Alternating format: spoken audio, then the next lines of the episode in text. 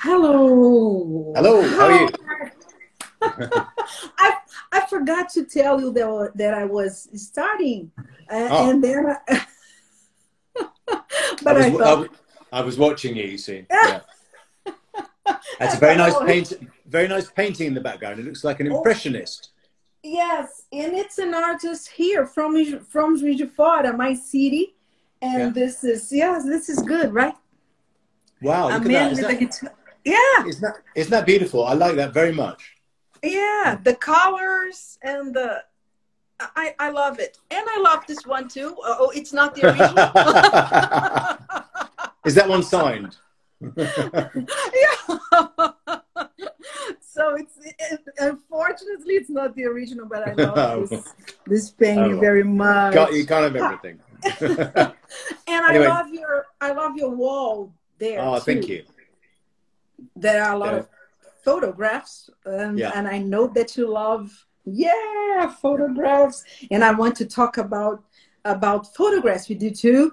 But, Okay. Well, um, uh, um, for starters, how are you? How, what's the weather? I, I, I was watching when you were um, having a chat with Carolyn. I love you two together. She's she's Oh, she's amazing. she's so sweet. and then you t- you told her that you are facing a very hot week in London. Yes, it has been, but today it's been a bit wetter and cooler. So it's very strange weather at the moment. Okay, it's changing a lot. Probably the same in Brazil, right? yeah, here too. Yes. And I'm sorry Yes. for my hair; it's getting a bit mad, but Uh, I yeah the the hairdressers there they are not working. no, but yours are. Your hair's shorter than mine. You know that well yes mine is and i have already cut between the, the uh, uh, um, during the lockdown because we can ask people to to come to our houses or even Ah, to go to their places and you know Yeah, we can't do in, that. in, in brazil the, that hard and you know so and Tim, uh, and and what about lockdown there? Uh, is it still Well, it's it's being relaxed now. There were photo. There was a photograph of loads of people on a beach yesterday. Fifty thousand people on a beach. My God. Mm-hmm. But is the Yeah. is the disease It's controlled? kind of you know. I mean, it, people are behave. People are behaving as if it's over, but I don't think it is over. I mean, I- yeah, here the same thing. People are behaving as if the Yeah. thing never existed or it's over. Are Mm. you drinking the wine that you were drinking before? Yes, I, yes, I am. I'm drinking a, a. So I was interviewing Jean-Marie Fourrier on my Yeah. Instagram live channel, and so I'm drinking this wine. Uh, It's a Gevrey Chambertin, right? Yeah, and it's very nice. Really, really nice. Very uh, So, nice. He was great. I I think you were watching. He was fun to interview. Yes, yes. So he was fine. He's a very intelligent man and Yeah. interesting, very, very nice. And I'm I'm I'm having a Pinot Noir too. And this one is a Brazilian one. Oh wow! Yes. I've, I've had Brazilian Brazilian Merlot, but not Brazilian Pinot Noir. yeah, though, so this this one is from a um um uh high high part. It's like a, a Pinot Noir from high uh, altitudes here in the south Yeah. of Brazil, in the region of Yeah. Santa Catarina, and that are the kind of wines that I was I was telling you about. That you I'd love to try them. yes, and you will.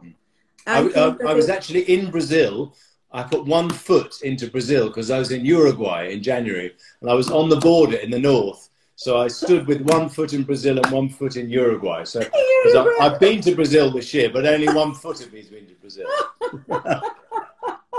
but well, but you've been to Brazil before, right? Yes, I've been. I've been to Salvador. Um, a, a, a disastrous thing, actually. I went to. I went to meet up with a with a girlfriend from England who was traveling around the world.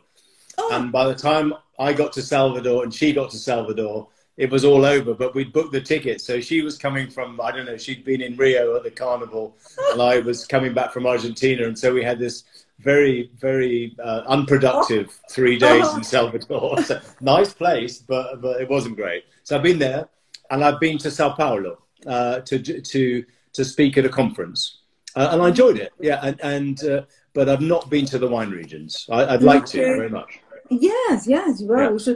because you, have you ever have you been to like uh, most wine regions in the world?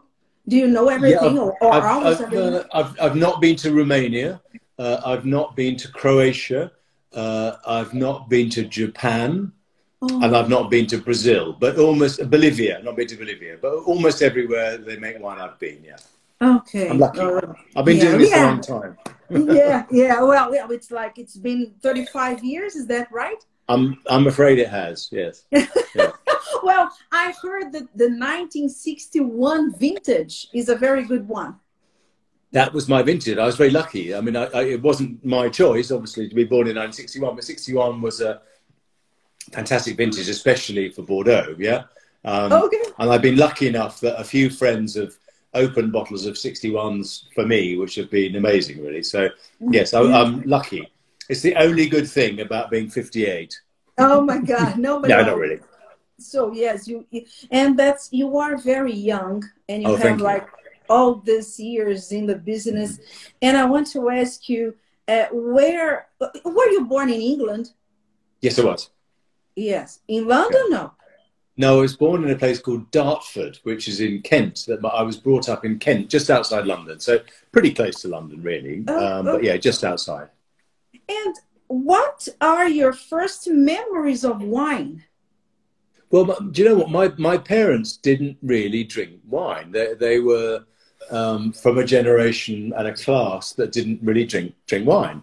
Um, so I think they were drinking things like sweet German wine. They were drinking Mateus Rosé. I mean, I saw a, a photograph a few years ago of of our living room, as we say, our, our, you know, uh, the, a sitting room, and there was a big picture of, a, of a there was a small picture of a large television.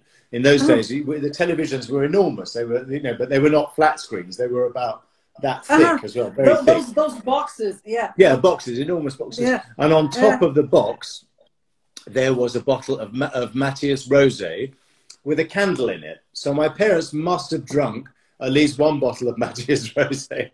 Um, and that's kind of, you know, I, I don't really remember drinking wine growing up. And uh, as I said, I, I, was, I was brought up in Kent. And Kent is a region that produces very good beer.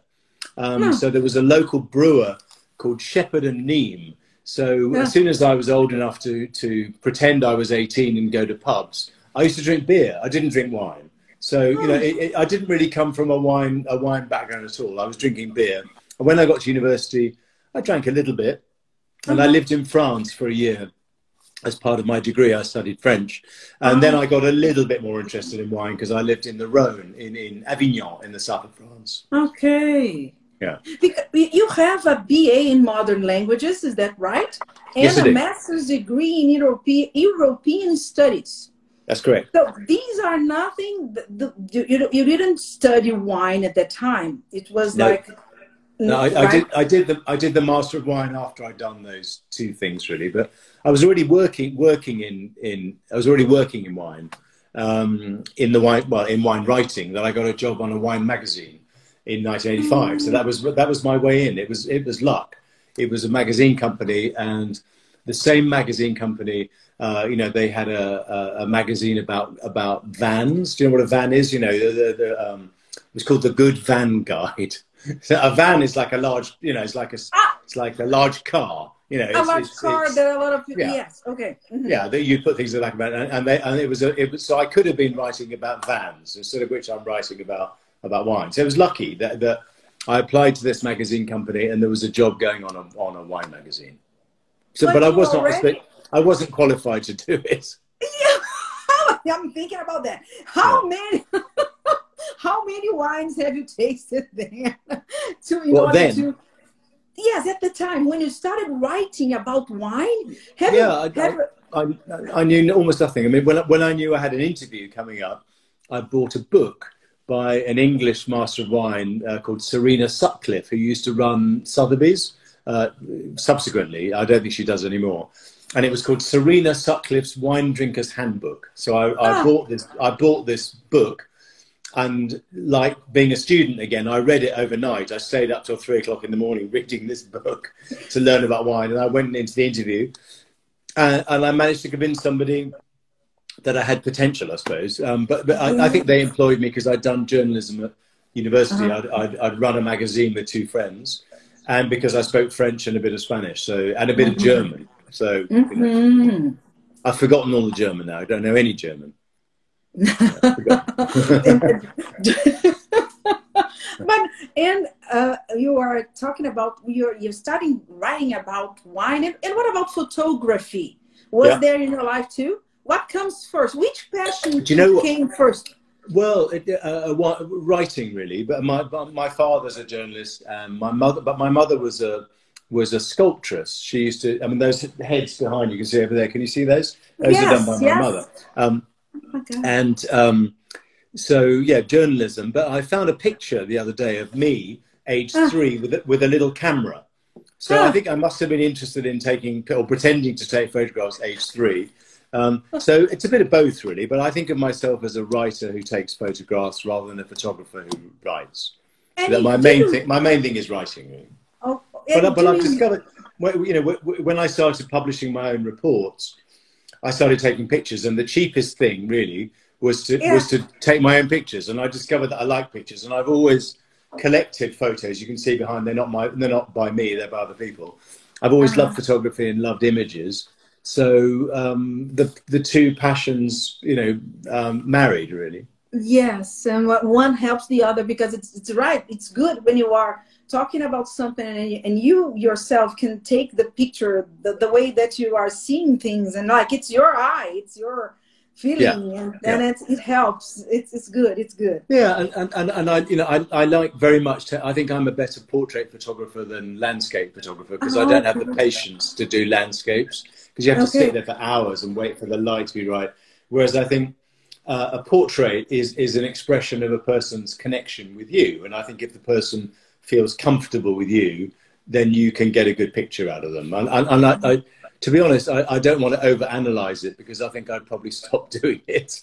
oh my! And, and, you said that I've heard before that you, that one be, behind you, uh, Mick Jagger's one. That's it, Mick Jagger. Yours, yeah. right? It's and it's yours, right? Not it's by yours? me. No, no, it's it, no. no. It's by it's by. Uh, it's by, and the one above it is, is Samuel Beckett, uh, uh, uh, the Irish yeah. writer, and both of them were taken by the same person who's called Jane Bown, who's a very famous a portrait photographer, and she's a she was a friend of my of my parents. Uh, and so when I got married to my wife, she did our, our engagement photographs. Just, I mean, oh. my parents gave us some money or wine, I don't know. And so, and I just always liked, I think she's a very good photographer. But it was very interesting watching her take pictures uh-huh. because she had almost no equipment. She had no lights, nothing. She just, everything with natural light. Uh-huh. So she would just see a picture, natural light, yeah. Yeah it's so it's natural it was natural right? Not a natural feel right good. Yeah and, and, I, and, and, I think she just had a she had a she was very good at observing people and making them feel i don't know relaxed i suppose. Uh-huh, i mean the one of uh-huh. Mick Jagger i love i think it's great. Hello everybody. Yeah. hello everybody. Yes everybody's joining us. And um, hello everybody in brazil by the way who's joining it. This is my yes. second live in brazil. I think i've done one other um, yes. I've done a few. This is the first one I've done in in English in Brazil. We did the other one in Spanish. So. Oh, because you you how many languages do you speak, uh, Tim? I speak English, French, and Spanish. Yeah, three. Okay. Okay. Yeah. Good. Yeah. And this this this um, talent or this ability helps you a lot uh, in this in the in the wine path in the wine business. Do you think that it, it helped? Yes, I do. I think it helps a lot, particularly in, in, in regions like Burgundy, where a lot of the people in Burgundy don't don't speak English. Um, and I mean, a lot of people in South America do speak English because it's a it's a second language, really. But I think people respect you if you learn their language, and I think people yes. are always more relaxed talking in their own language than they are yes. in another language. I mean, I'm I'm obviously better in English than I am in Spanish, you know, because it's my language. Yes. Um, yes. You know, so I, so I, think thank you, Sabrina, for saying you're a big fan. That's very nice of you. Um, yeah, exactly. you know, so I, I, think that's that what it is. I think it's it's you. It's about establishing a connection, and I think if you're if you're trying to do a good job as a journalist, speaking to somebody in their own language is, is always just makes you.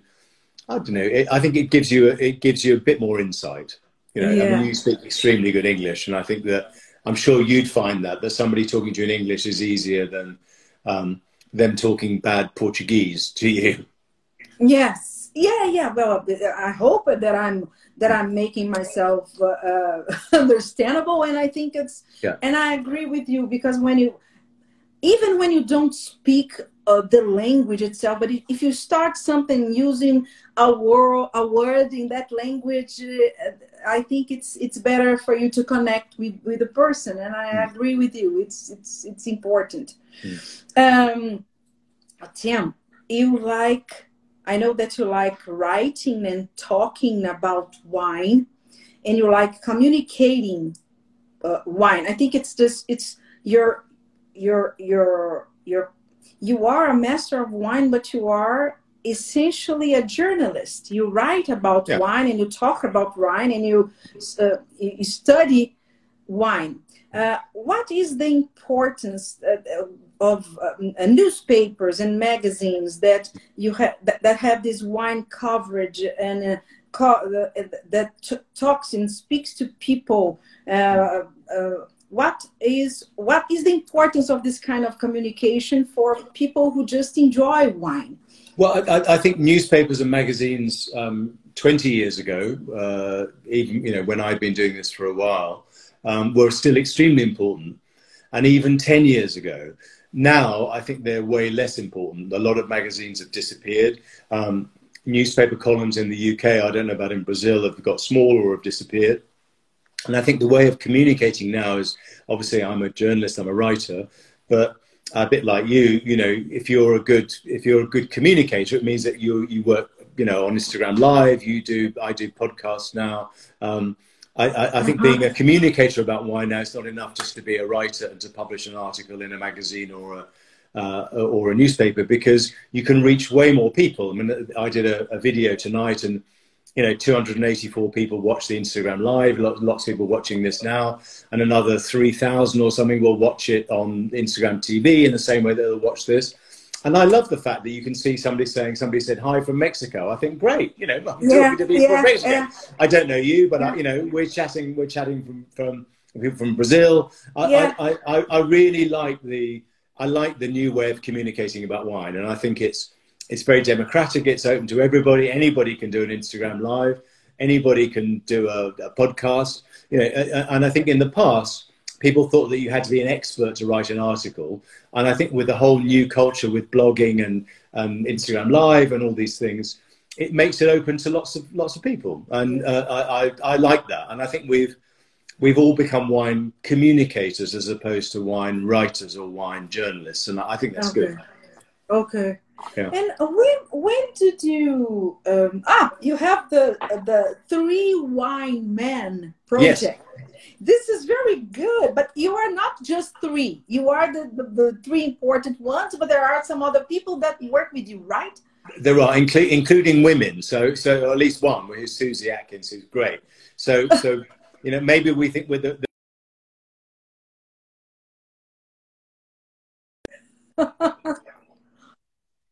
of a joke but i think maybe it started um, maybe we need to change the name slightly. do you think? Otherwise, you know, because the you know we don't want it to be uh, perceived as being sexist at all. I mean, it's not.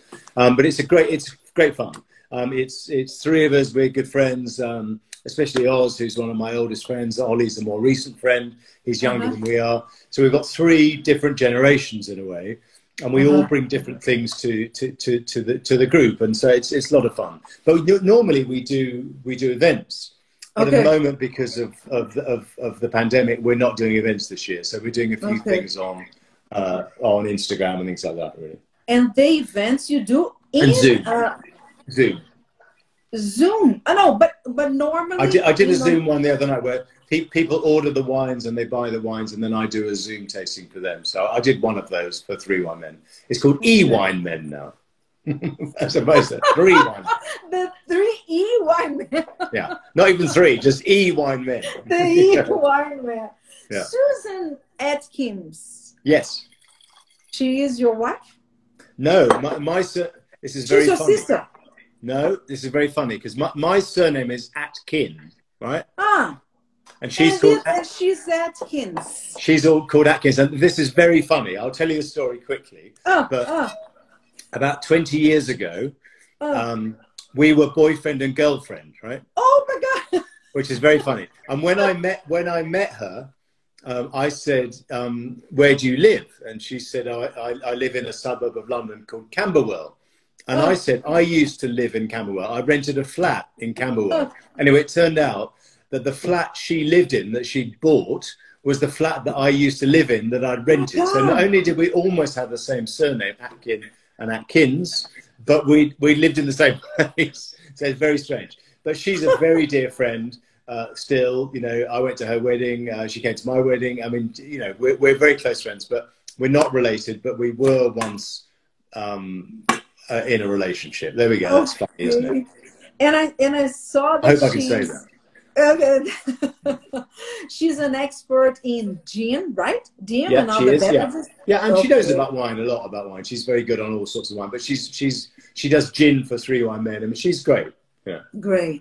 And what what, what about your wife, mm-hmm. uh, Tim? Is is she in the wine business too? N- not at all. My my wife works for a for a healthcare charity. So my wife is South African, and she's always worked. Um, for for charity. So she worked for Oxfam, she worked for Amnesty. Um, she's in a completely different world.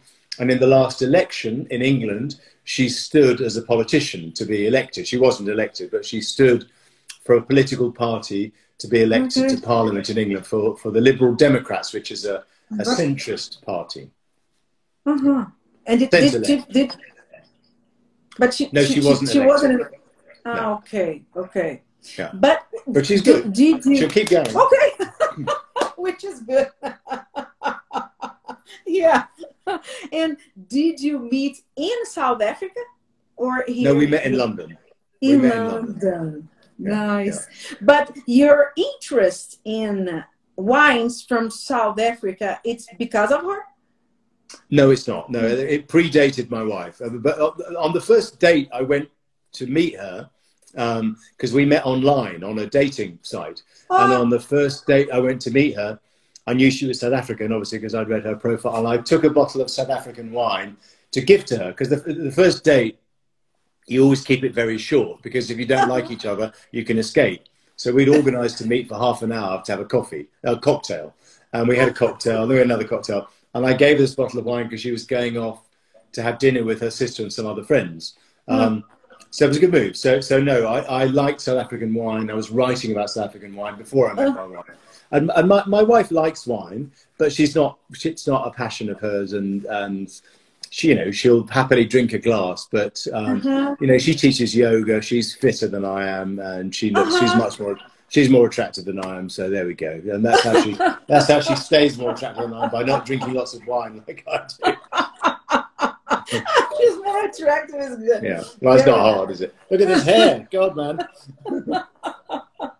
and uh, uh, I was thinking about um, asking you something about uh, tasting. Uh, we are talking about.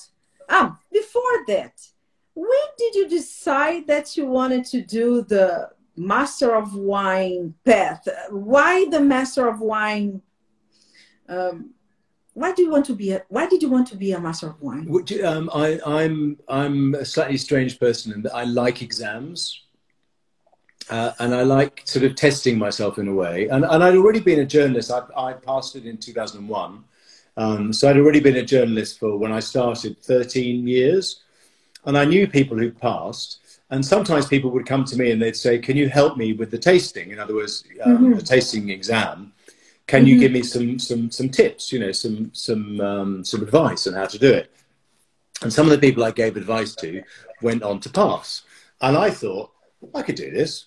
So I thought I'd do it. So it was basically testing myself to see if I could pass. And I, I also thought, I mean, with some, uh, I was correct that I thought that if if wine journalism ever gets into difficulty, I could always go into the wine business, and I thought I have I'm not in the wine business, but I always but I always thought that it would be a very useful um, mm-hmm. extra thing. In English, we say a string to your bow. In other words, say in other words, it's a it was a it was a backup in a way that I would have something else that if journalism ended, I could do that, and and it's been very useful because I think that for people who don't know you, uh, it gives you a little bit of added credibility. They say, well, you know, I don't know this person, but he or she is a master of wine. They must have reached a certain level of knowledge to be yes. a master of wine.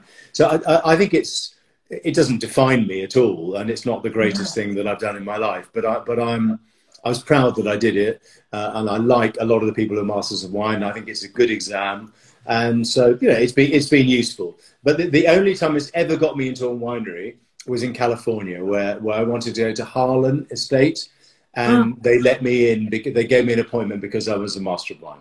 That was it. It, it, it was like yes, it was a a, a card. they thought I was play. more. They thought I was more important than I am. But there we go. Just because of that. Yeah.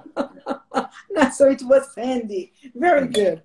uh, talking about tasting and uh, you have a, a line that I found in your in one of your article that that says many people don't regard don't regard wine tasting as a serious you're talking about the profession the yeah, wine tasting yeah. professional and many yeah. people don't regard wine tasting as a serious profession and you said mm. that a friend says it is the most unjob like job in the world yeah. So I, I, I, want to ask you about the importance of such professionals like the wine tasters and what skills does a job like that requires and how accurate can a wine taster be, Tim?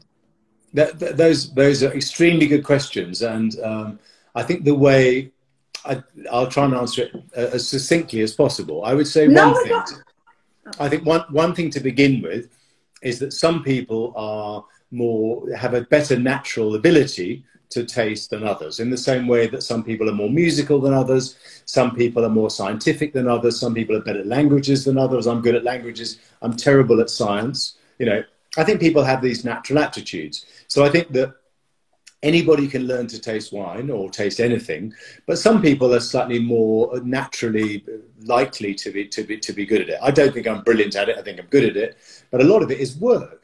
And if you look at a tennis player and you see that their arm, their right arm, if they're right-handed, like not Federer but Nadal, he's left-handed. But you know, you look at a right a right-handed tennis player, they have big arms. Okay. Why? Because they've spent hours and hours and hours and hours and hours hitting tennis balls.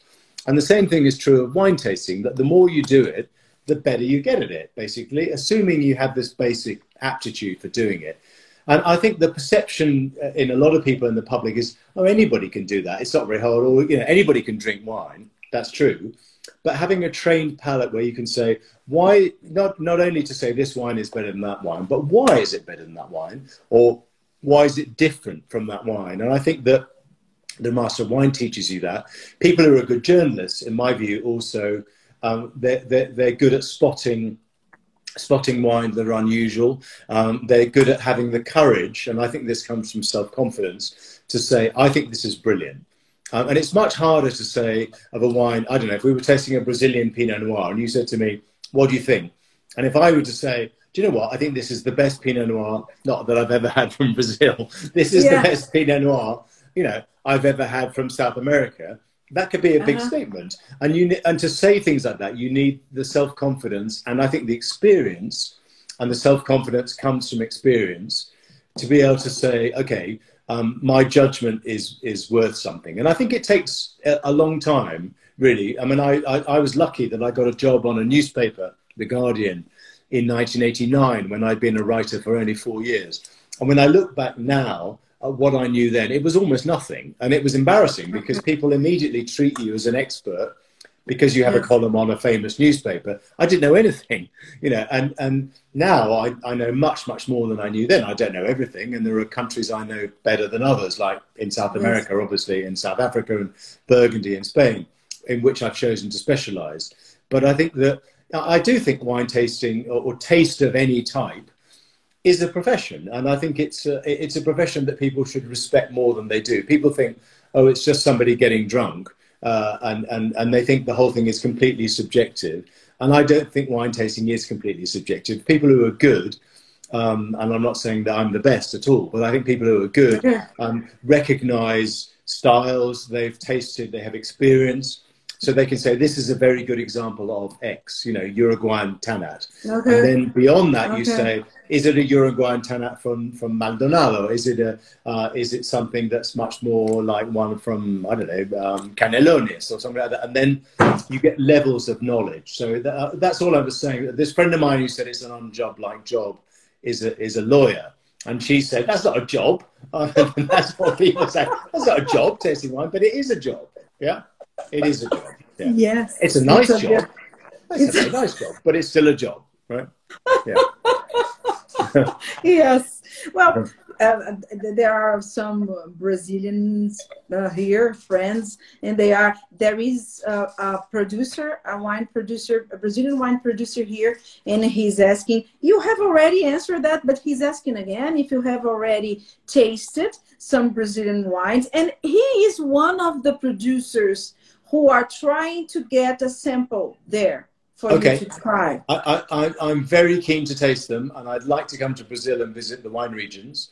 Um, the, the, the biggest exposure I had to Brazilian wines was when Junior Vianna, who is a, a master of wine from Brazil, the only one I think, um, Dirceu, he- né? Yeah. Dirceu Vianna. Yeah, okay. and when he was doing his, his master wine thesis, he did it on, on Brazilian wines.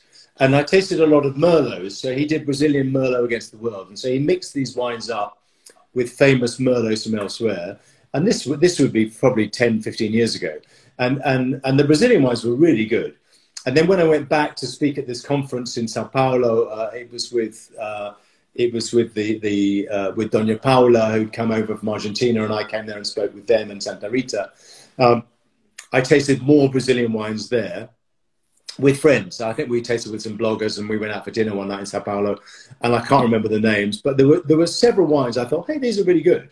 Um, And so I do promise I will come to Brazil. Thank you for anybody who's saying, why haven't I Yes. come to Brazil? Yes, uh, I hadn't been to Uruguay for 20 years, and I went back 21 years. I went back to Uruguay this year, and Uruguay to Brazil is yeah, they they they touch, so it's easy. Yes. Yeah, Yeah. so I was just I was trying to to answer them because sometimes they we are talking and they they have to know that you are seeing the questions, but sometimes we can Yeah. you, we can answer each and every one of them. Okay, but we try our best.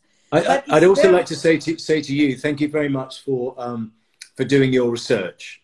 That you actually you've actually done some research to a little read up a little bit of what I'm doing because sometimes you do Instagram lives with people and, and they haven't done any research and the questions the questions aren't very good questions. So I think if I'm doing an Instagram live with somebody, I make sure my questions I've thought about the questions, right? Yes, you have to, to, to know the, the per- or, or at least know a little bit about the person that you are talking about. Yeah. And I see that you do the same thing. It's just like a journalist thing. I was watching you talking to Gaia, and Yeah. you told her I was here uh, uh, taking a look at my notes and the interviews that I did with your father. Yeah. No, it's not just like that. You know her, and you're not going. Yeah, so it's it's good. Uh, thank you. So thank you. thank you. I I I I, uh, I, I want to be in this in this business of wine tasting. So it's just uh, to to be to to improve for someone to improve the tasting skills. It's Yeah. it's practice, right, Tim? Yeah, I, I, I- think the best way to improve is, is, is two things. One is to learn from people who know more than you, right? And- And I think the great thing about the wine business is it's very generous. That that, that people will always open bottles. Uh, there are lots of nice people in the wine trade, and you know somebody says, "Hey, I'm going to Burgundy. Can you give me some names?" And you give somebody some names, and they go Yes. off, and they and it's connections, right? That's one thing. The other thing is is to compare and contrast. So, for example, you know, Uh-huh. this is the Gevrey Chambertin. I mean, last Okay. night I was doing a little thing on Nebbiolo, so I've got a Ah, Nebbiolo okay. there. So, It was so if you, Carolyn. Okay. So if you were to show these two wines to somebody, even somebody who knows nothing about wine, you could say one is a Pinot Noir, one is a Nebbiolo, a Barolo. Tell me, tell me why they're different, right? Okay. Um, and I think people people are very frightened of expressing an opinion because they say, "Oh, I don't know anything."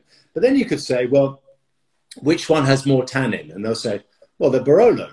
And I say, "Well, how do you know that?" And they say, "Well, it's it's drier." And you go, "Okay, good, it's drier." And you say, "And which one has more oak?" And they say, "Well, maybe that one." And then you just ask them to describe the flavors a bit. and everybody's got this vocabulary because we all we taste things all the time. You know, we put things in our mouths. We're we're eating, yes. we're drinking the whole time. Everybody has a everybody can taste. Uh, it's just helping them, giving them the encouragement to develop a vocabulary and not to think uh-huh. that it sounds ridiculous. Yeah. Okay. Nice. Yeah. Yes. Yeah. Yes. Very good. Very good. Very good. Uh, you are in, in, this matter of tasting. You are the co-chairman of the International Wine Challenge. Is that yes, correct? Yes, it is. And uh, and how does it work? And what is what its what is its relevance to the wine business? Yeah. The International Wine Challenge is, is a, a, very old competition. It was set up pretty much at the time that I came into journalism, I think in 1985 or maybe slightly earlier. And the original idea, and this is quite funny now looking back, was to taste English wines against the ah. wines of the world. That's what that's how they started off. And the first bit of the International Wine Challenge was a mm. tasting of about 40 wines, and probably 10 of them were from England, and they did it as a uh-huh. bit of uh-huh. fun on Wine uh-huh. Magazine. It grew out of that into a very big and important competition. And it's a competition where we taste blind, and we taste the wines of all of the world, and we taste probably 10,000 wines with you know several hundred people tasting the wines and it's it's it's a group tasting but i'm one of the people whose job it is to to to look after um, you know, qualities the parameters. Really, we're obviously judging blind, and to make sure that the right wines, again, judge blind, um, that reflects the I don't know the, the the ideals, if you like, of the competition go through. So you know, it's a mm-hmm. global tasting, like Decanter, like the International Wine Spirit Competition, um, like Mundus Vini. You know, there are several competitions like this. What is its relevance today? I still think that blind tasting, where wines are tasted against one another is a good thing for them. It's a good thing for me. I love tasting tasting blind. I mean, sometimes these things that people say, "Oh, these are the best wines in the world." Well, they're not the best wines in the world because the best wines in the world don't enter competitions, right? Because they're uh-huh. scared very often of having a judgment that if you're Chateau Lafite, you're not going to enter your wine for it to get a bronze medal or a, a commended yes. or something like that. Uh-huh. So, so I, I but I, I still think that competitions uh, are very useful as a way of discovering new talent. Because if you're tasting things blind, sometimes you're surprised. You know, a producer that you thought was actually not very good suddenly uh-huh. turns out to be really good. Um, yes. So I think you know, I think it's very important all the time that we that we test ourselves, and, and I, that's why I like blind tasting very much. That even when I get things wrong, you you learn from why you got it wrong. Yeah, does that make mm-hmm. sense? Yeah. Mm-hmm. And someone said tasting wine is the best way to try new things. I agree. You know, and, and that's how you make that's how you make discoveries. And and also I, I, I really enjoy tasting wines with other people. Um, you know, because I learn from people that, that, there are lots of people in the world who know more about specific regions than I do. I know okay. very little about Germany. I know nothing about Brazil. I'd love to taste Brazilian wines with you because you know them better than I do. And I could say, well, I could just learn from you. Yeah. yeah, but I'd learn yeah. from you. I'd say, I'd say, hey, you know, where, where is this region? What are the soils like? Who's this producer? And you can say, yes. you know, um, this is the only Pinot Noir in this region or whatever. And, and, and I think it's very important, particularly one of the good things about the pandemic is I think that it, it's kind of brought the wine world together. That yes. I think we're all doing these Zooms and, and Insta yeah. Lives and, and, you know, I, I, think that we're communicating in a way that we've never done before. And yes. I really hope that that continues once the whole thing has, we hope, yes. ended um, yes. and that the connections we've made, um, you know, with, with people like you will, will continue. And that if I can help you in some way with wines I know about, um, there'll be this this connection. You know, there are lots of people I've seen on there. My friend Matthias Crusat was on there from Chile. It's just nice to catch up with, with nice. friends and to meet new yes. people. Well, we were going to when you get the, the, the Brazilian samples we are mm-hmm. going to to schedule another something that we can do together to talk about these wines. They would love that. We that would be great. That. Yeah, that would okay. be great. Great. I'll give you and, my very honest opinion. Yes, of course. but but it's interesting that you said that because you were uh, regarded. I don't know if it's recent or not as the fifth most influential influential wine expert in the world. Wow. And when I when I read that, I thought uh, this is a huge responsibility. and I want to, to know from you what is the role of a wine critic and how positive or harming can it be to people that you are the wine the wine from the people that you are judging. So these kind of people and and and also for you like it's a responsibility. It's it's it sounds overwhelming. So how do you see that? Well, uh, uh, it's a very good question. Uh, uh, the, the, Instagram live I did earlier with, with Jean-Marie Fourrier from, from, from J'ai Matin, he told a story saying that, that his father had, had kicked Robert Parker out of the cellar. He'd said, I don't want you in my cellar. And Robert Parker wrote a very, ne- wrote a very negative review about his wines. Um, and he said it nearly destroyed the domain. So in those days, Robert Parker was a very powerful figure. Now, there's nobody in the world of criticism who has that power. And I think that's a good thing, right? I do think that you have a degree of responsibility, and I certainly feel this in countries where, where I have an influence, like Argentina and South Africa uh, and, and Rioja in Spain. Um, and I think it's very important that you take it seriously, that you do your job professionally, that you're not drunk, that you're not tired, that you get a good night's sleep, that you treat everybody with the same respect, whether you like their wines or you don't like their wines. Mm-hmm. You and you try to be honest. I think it's very important to people. Don't tell people I love your wines if you don't like yes. them. And I think I would never try and hurt somebody, but if somebody said, "Give me your opinion of my wines," I would say, I hope in a fairly you know constructive way. Well, okay. you could work on this or you could work on that. And I would always say, listen, I'm not a winemaker. Um, so I, you know, I, I, I admire anybody who makes wine and puts their name, you know, puts their name on a label. But if you're asking me what's my opinion, then this would be my opinion. So, you know, I, I'm I'm aware of the fact that you have an influence and that you can influence people's lives and livelihoods. Um, but I think if you worry too much about it, then you you know you wouldn't be able to do your job. And I think you have to accept that if you're tasting a thousand wines, somebody's going to come bottom, right? And somebody's going to come okay. top.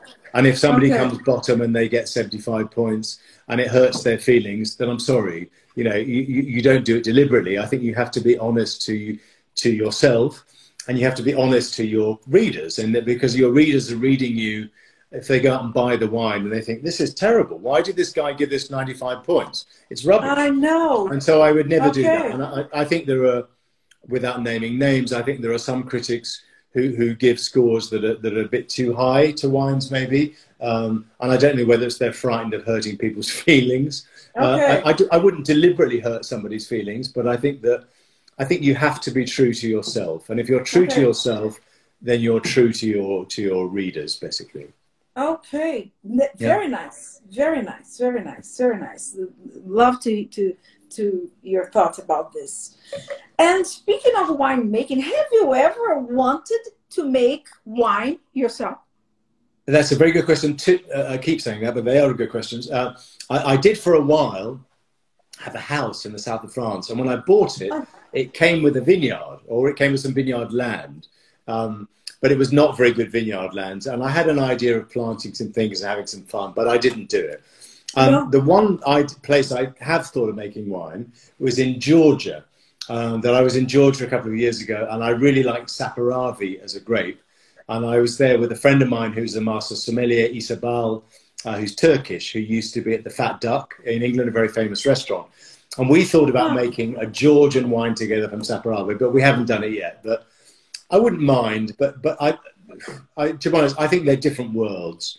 Uh, okay. I, I, love I love blending wine, and I you know um, there are several wines where I've I've been at a cellar and I've said, hey, you know, they said, what do you think of the wine? And I've said, I like that, but why don't you put a bit of that in? And they go, yeah, that's a good idea, and they do it, and then they release the wine, not with my name on it, but you know, I, I, know I'm a good blender, but I'm not a winemaker. I'm, i told you I'm not scientific. You know, I I, I know I.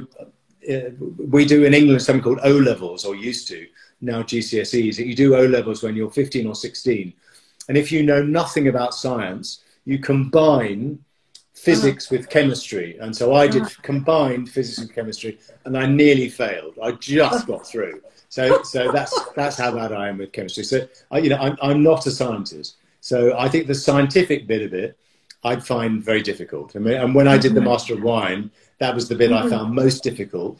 Was okay. the stuff learn, learning about the science. Viticulture, yeah. No, that was okay. It was it was much more about about bottling and packaging and, okay. and inert gases and and you know levels of CO two and nitrogen because I don't know I mean I didn't understand those but I learned okay. about that I got through it. Okay.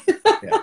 well, well, yes, yes. Yeah. And you you were like your theory paper was like something. It was uh, you you received the some kind of mention. Yeah, you get a, your... a, very nice prize from, from Robert Mondavi Winery, and in those oh, days yes, it, was yes. still, it was still owned by by the Mondavi family.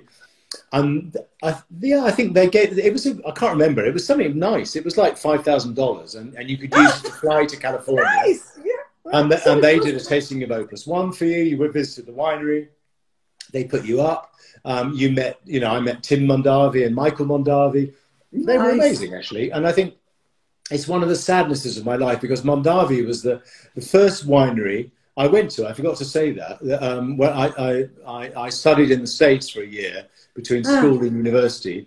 And I went to California at the end of the year with a friend of mine, uh, uh, uh and we drove across California together. And his ah. parents lived there, and we went up to the Napa Valley. And so Robert Mondavi was the first winery I visited. So oh, it has a kind of special place in my heart, really. And they gave me that award. Mm. And, and I think it's, I mean, the people who bought it, I'm sure, are great. But uh, I think it's sad that the family that created it is no longer involved, really, or, or mm-hmm. barely. Mm-hmm. Mm-hmm. So this is nice that you. It was the the first winery that you ever been to. Yeah, it was Mondavi in the Napa Valley, yeah. and, and, and, and, it was amazing, you know. And and they did these free tours, and you could go around. And so I did know a little bit about wine. I should have said that when I when I finally got this job you know, uh, in 1985, I had been to a winery. I'd been, that was where I'd been. But to be honest, I was more, I was more interested in tasting, stroke drinking the wines. and, and, and, in those days, you had to be 21 to okay, drink in the yeah. States. So, so I had a fake ID. Um, okay.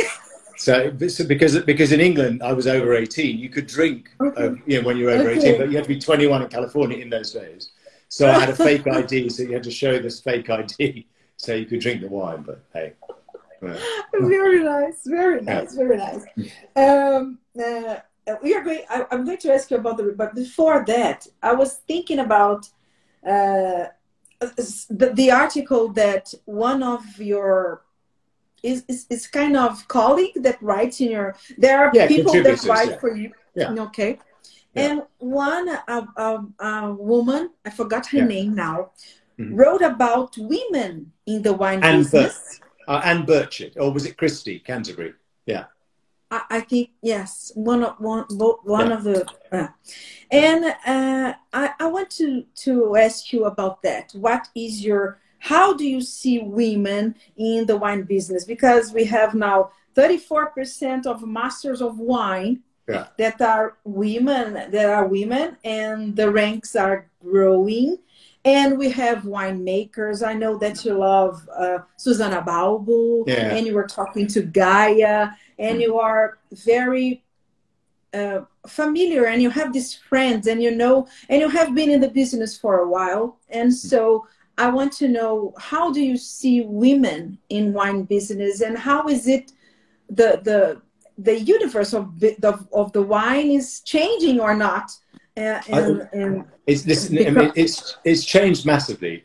Uh, I, I, think in, in my time writing about wine, 35 years, there are way more women involved in the wine business in every respect. You know, buying, making the wine, writing about it, selling it, communicating about it. I think that women um, are, are definitely in a much stronger position than they were 35 years ago. Could it be better? Yes, it could. You know, I think that we mm-hmm. that women could be um, could be encouraged more. Uh, I think sometimes still, um, particularly this issue that Anne wrote about, women having children, um, yes. and the reaction within the business to people saying, "Oh, well, if you're having children, you've given up your yes. career." And I think it's something that women face a lot. You know, if you have a family, how do you balance that? Um, I think the sexism thing is still there, or again, I think that's got much better. Um, that, that people are less likely to behave in that manner now, particularly with with Me Too and all the things that have followed it.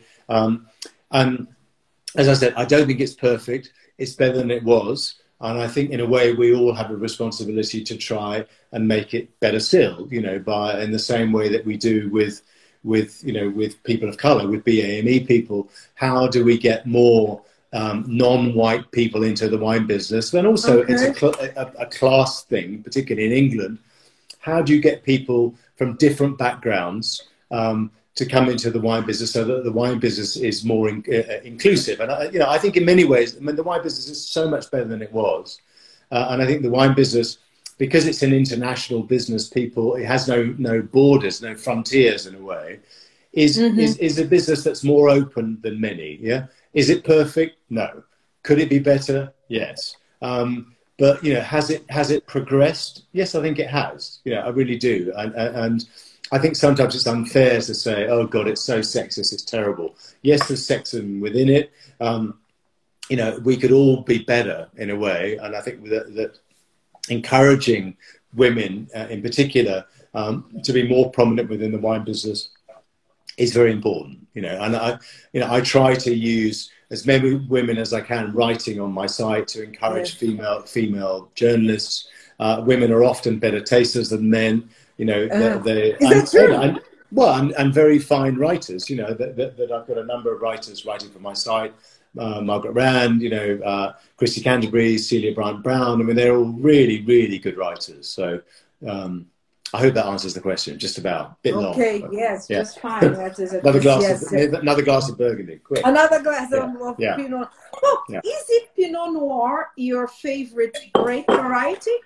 Yes, I think it is. I, I, my top three would be Pinot Noir, probably Nebbiolo. Second, I'm talking reds, uh, and and Syrah number three, and whites. I would probably have.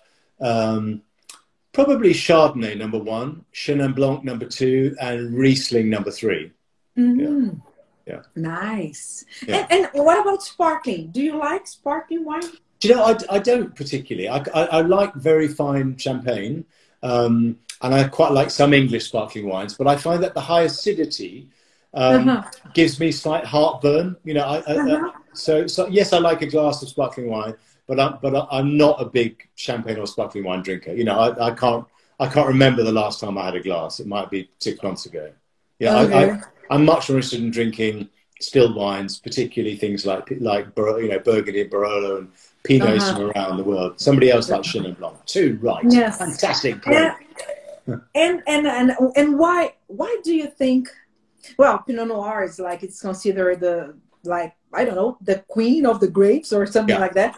How do you how do you see it? Why do you do you fancy or why do you have this feeling and why this appreciation for Pinot Noir? I, I, I just like its elegance, its finesse, its delicacy. Um, I like its fragility. You know, the fact that sometimes it's terrible. You know, it's not it's not consistent. Um, and I just think that that that I, think Pinot Noir is is a wine that you can drink with lots of different things. So it's not just a one dish wine. Um, I just like the balance of Pinot Noir. I think Pinot Noir smells beautiful. It ages well. Um, mm-hmm. It's got freshness. It's got poise. I, I, I just think it's uh, at its best. It's mm-hmm. a unique experience to drink great mm-hmm. Pinot Noir. I mean, you know, what I'm drinking there is, is, is just a village wine, but it's so lovely. Yeah. I mean, you know, I think Pinot yeah. Noir is, and, and it doesn't have a massive amount of tannin, unlike Barolo, obviously. But no, I think okay. it's current English sparkling wine. Somebody said yes. I'm I'm not an English sparkling wine expert. Um, the ones I like, I like. Um, I'm slightly less keen on the people who are big supporters of Brexit, if I'm honest. I'm uh, being slightly political for a second. Um, uh-huh. Yeah, I think England's making some great sparkling wines, but as I said, uh-huh. I'm not a big sparkling wine drinker. Okay. Yeah. And I was, th- when I was um, Tim, we have like uh, uh, I have a um a time. Uh, how do you say that? Yeah, a Limit. time uh, yeah. a, a, clock here, and mm we are almost reaching one hour. Oh. Do you have the? Can you can you come back and stay a little bit more with me here? Yes. Uh, what another time? Continue the continue the talk. Sure. So you want to stop this one? Yeah, yes, I think so. Let's stop yeah. this one and start okay. again. And we'll do another one. Okay. Okay. Okay. Good. Okay.